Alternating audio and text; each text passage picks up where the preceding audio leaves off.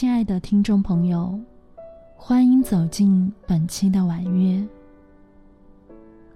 我是婉若，一直在这里给你最温暖的陪伴。看到这一期的题目，你想到了什么呢？你为何总会感觉到失望？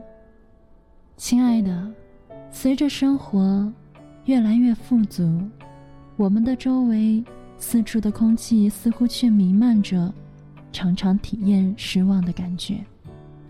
当你踌躇满志应聘上一家公司，你展开了自己事业的蓝图，却发现一切的开始并不像承诺的那样让人充满希望。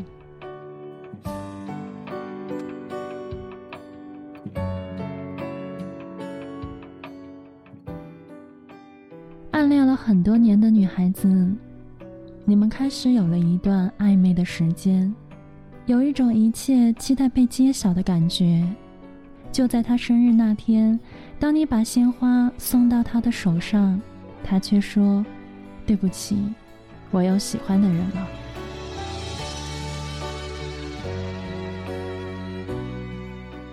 你辞掉了三年的工作，和两个兄弟跑到海口转了一圈。总觉得已经做好万全的准备，好好做一番生意。半年之后，你重新回到这里，一切又在重新开始。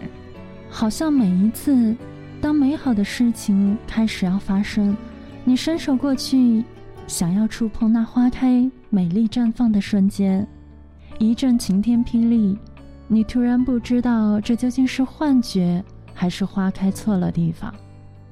即使是一场雨，一部电影，也可能勾起你感觉到失望的心情。究竟是怎么了？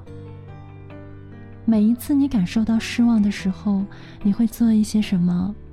对自己讲一些什么呢？前阵子，宛若去了趟广州，好像伸手就要触及那不可实现的一缕希望。四年了。终于有一点真真切切的感受到，很多年很多年以前，那些同学和导师对我说：“你一定要相信，在某个地方，一定存在奇迹。”其实回头想想，自己仿佛紧紧握住那个从来没有触及过的希望和奇迹，一直走着。当你不止一百次的听见医生对你说，这是没有办法医治的病，那样的暗示已经不知不觉成为一种信念。直到在 NRP 的学习里，我花了很长的时间扭转自己的信念，去相信，也去继续的期待不可能的可能。然而，也在这个过程里，不断的感受充满希望和再次失望。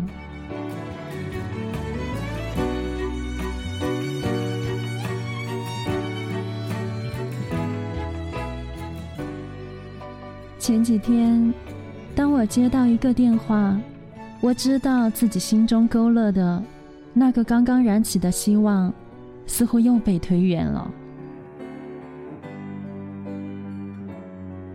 失望是对别人的一份感受，而绝望，却是对自己的失望。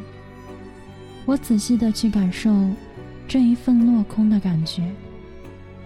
就像英国的一位心理学家约翰，在他那本《与失望相处》的书中写道：“所有失望的根源，都是一份不真切的期待。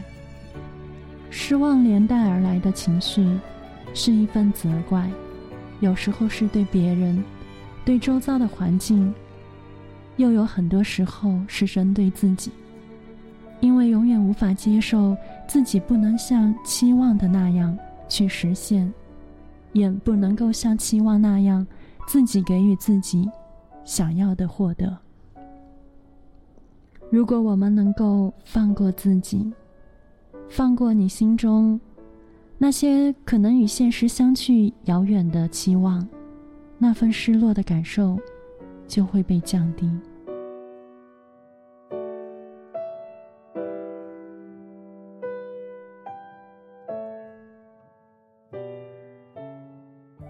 前几天收到一位朋友的来信，他告诉我，前些日子那个看起来就快要搁浅的计划，现在又以新的方式开始了。在心理行业里酝酿了十年的他，原本以为在这一次找到了更有默契的合作搭档。用他的话说：“天将降大任于斯人也。”他已经承担了许多的过去。来酝酿这一次全新开始，可就在这样的合作刚刚开始一段时间，他就发现彼此之间似乎并不能在价值观和管理模式上达成一致，每天将精力消耗在争吵和工作方式上的争论，让他非常的痛苦。我很清楚的记得前阵子他对我说：“为什么每一次我觉得正要开始？”一份新的希望，最后都总让人觉得那么失望。但是今天他告诉我，他用了更好、更恰当的独立合作方式，将这份合作继续延续，也用他自己认为最恰当的方式，继续实践他的梦想。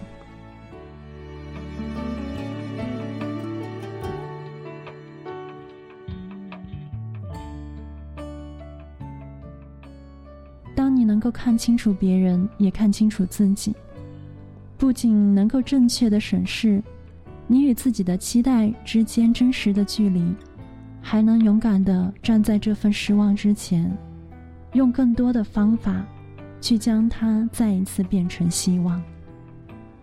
亲爱的，我知道有时候失望会让你变得无比脆弱，当你真正沉浸在失望中，也没有人能够体会。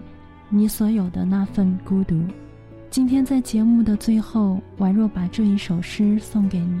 这份与失望相对应的感受，那就是希望。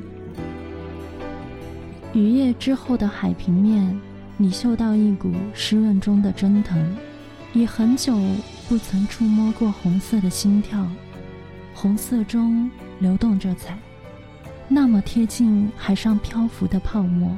从泡沫中倒影出的世界，初阳、碧海、白皙，那是被异化的流动的彩。一颗细小的泡沫就足以孕育整个世界的全貌，这神话般的全貌瞬间又将破灭，灰飞烟灭。可它已生动到如此，再不可能是别的惊喜。你体验。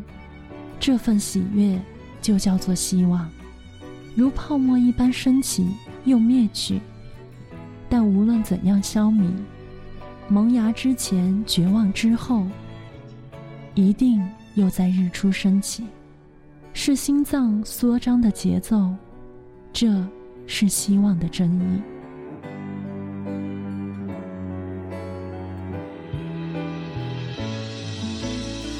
亲爱的。今晚的节目就和大家分享到这里，我是宛若，请相信，无论怎样失望，我们的生命一直都向上生长。